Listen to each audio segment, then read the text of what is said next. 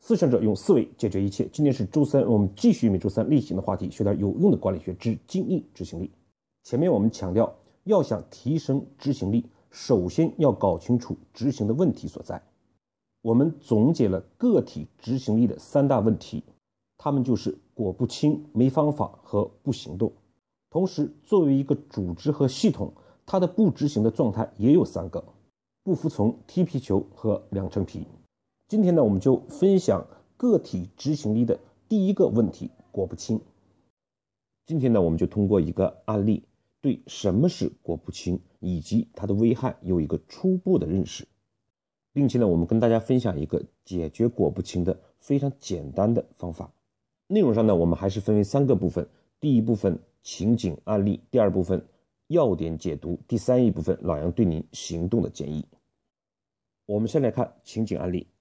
假设呢，你现在是一个公司老总的司机，老总呢将你叫到办公室，请你去接一位客户，告诉你客户到达的时间、航班号以及联系方式，你会如何完成这样的工作呢？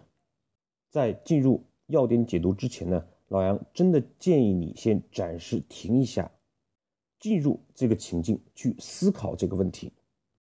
只有这样呢，我们才会有一个思考的过程，通过对比发现自己的问题所在，会有真正的体会和体验，从而呢，我们每个人做出自己对应的改善。好，接下来我们看今日的要点解读。对前面的案例呢，我们先不去分析错误的答案和正确的做法，我们先来看看在企业里面，通常去接人会。遇见什么样的麻烦？客人下车之后可能会找不到这个司机。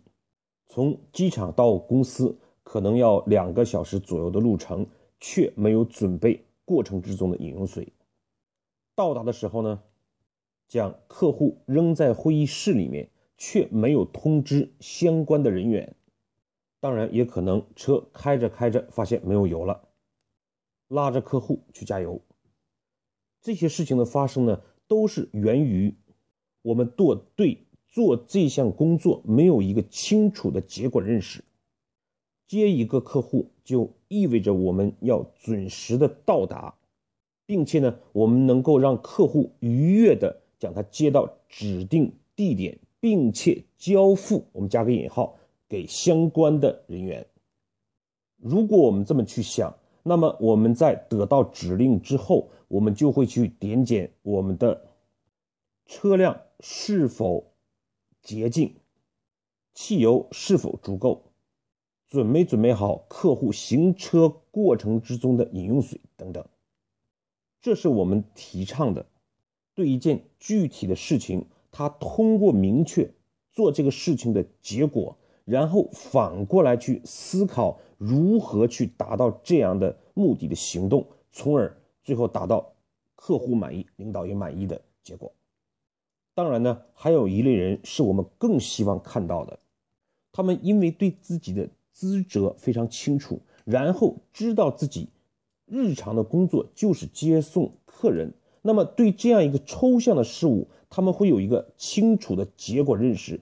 不必等到事情发生，他们提前就已经保证了每天的汽车是加好油的，水是准备好的，甚至是到机场不同的路线什么时候堵车，什么时候不堵车，他们总是眼里有活儿，因为他们清楚自己的职责所在，他们清楚每个职责要达到一个什么样的状态和成果，然后。主动的去完成相应的工作，所以呢，我们就理解了为什么张瑞敏讲什么叫不简单，能将简单的事情做好就是不简单；什么是不平凡，能够将平凡的事情重复的做对就是不平凡。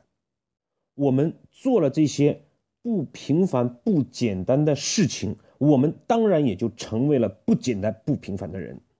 我们讲执行力。就是从 A 到达 B 的过程，在这个过程之中，不断的去发现冲突，解决冲突。所以这两类人，他们是明确的定义了自己的必要到达的目的地，他们要实现的最后的成果和状态，然后呢，就去发现冲突和解决冲突。水不必等到接具体人的时候才准备，油也不一定没油的时候才去加油。这呢，就是有执行力的人才，也必然会得到老板和客户的认可与重视。那我们再来看一般人或者是错误的做法是什么样子的？有的人呢是听到这个案例的时候，马上头脑中就会去想，这么简单的问题有什么可以回答的？这叫什么？这叫轻慢。曾国藩呢曾提出来，人最忌讳的两件事情就是傲与惰。骄傲的傲，懒惰的惰。事实上呢，我们往往会因为傲所以惰。觉得这件事情没什么了不起，很简单，我能做好，因此反而不认真思考，没有详细的准备，最后的结果一定是一塌糊涂。这样的人呢，往往是小事儿做不好，大事儿不去做，所以呢，他就没有去想什么结果，因此就是果不清。第二种呢，是对一件工作，往往因为很熟悉，因此呢，交交代给他之后就去做了。也没有想结果是什么，有的时候呢，当然会做对，但是有的时候一定会做错。往往对这类人，我们通常就会讲不动脑子。我们越熟悉一件工作，越有可能按部就班，不去先想它的结果是是什么。往往比如说，我们不是司机，领导交给你去接一个人的时候，我们一定头脑中先想目的是什么。但是关键的问题就在于我们每个人日常的工作。多数都是在做我们熟悉的事情，还有一类人，他们根本就不关注做事情，他们更关注的是搞关系，如何提升自己的职位，提高自己的工资，怎么去讨领导的欢心，看领导的眼色。因此呢，我们不去想结果，没有提前去。预设目的，然后去思考行动的，往往会有四方面原因造成的。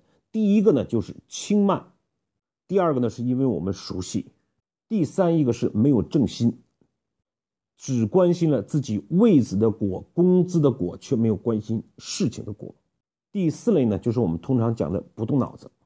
这些人呢，行动的执行力很强，但是呢，却没搞清楚方向和目的。最后是做的越多，效果越差。总之呢，不论是哪一种原因造成的，他们最后的状态都表现为没有想结果就盲目的行动，往往就会背道而驰，南辕北辙。还是那句话，执行力是从 A 到 B 不断的发现冲突和解决冲突，B。是什么目的地是什么？我们要达到的状态是什么？都没有想清楚，我们就去行动，当然就不会有执行力。因此呢，通过上面的分析，我们就清楚了，任何的执行它都包括了两个方面，一个是我们去谋划，一个是去行动。谋划的时候，我们必须先想清楚我们未来要到达的那个 B。我们要的结果是什么？然后去设计我们对应的行动，提前做好相应的准备。果不清呢，就是缺少了这样的一个环节。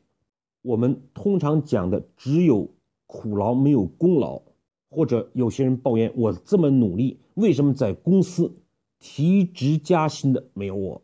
原因都在于你的结果是不清楚的，你再努力也没有价值。在这个里面呢，我们必须要澄清一个概念：我们今天去强调结果，强调果不清，我们不是在事后强调，请给我结果，讲一件事情有没有做到作为执行力的评判标准，没有做到就去批评和惩罚，而是强调我们在事前要有结果的意识，反推我们的行动。事后，我们并不是用结果的这种角度来评判，而是呢，我们对没有达达到的状态进行分析，找到原因，寻求改善。对那些虽然结果没有达到，但是头脑清楚、目标结果的定义很清楚，而且在过程之中解决了很多的冲突，他们依旧是有执行力的人。我们通过培养培训，就会促进他们的成长，从而培养公司需要的人才。果不其呢，无论是对于个人还是公司，它的危害都是非常大的。作为个人来讲，由于我们的方向目的不清楚，我们没有出手就已经错了。我们越努力，效果反而越差。同时呢，如果我们的目的结果定义不清楚，我们的自身价值就会受限，不能充分发挥我们的能力。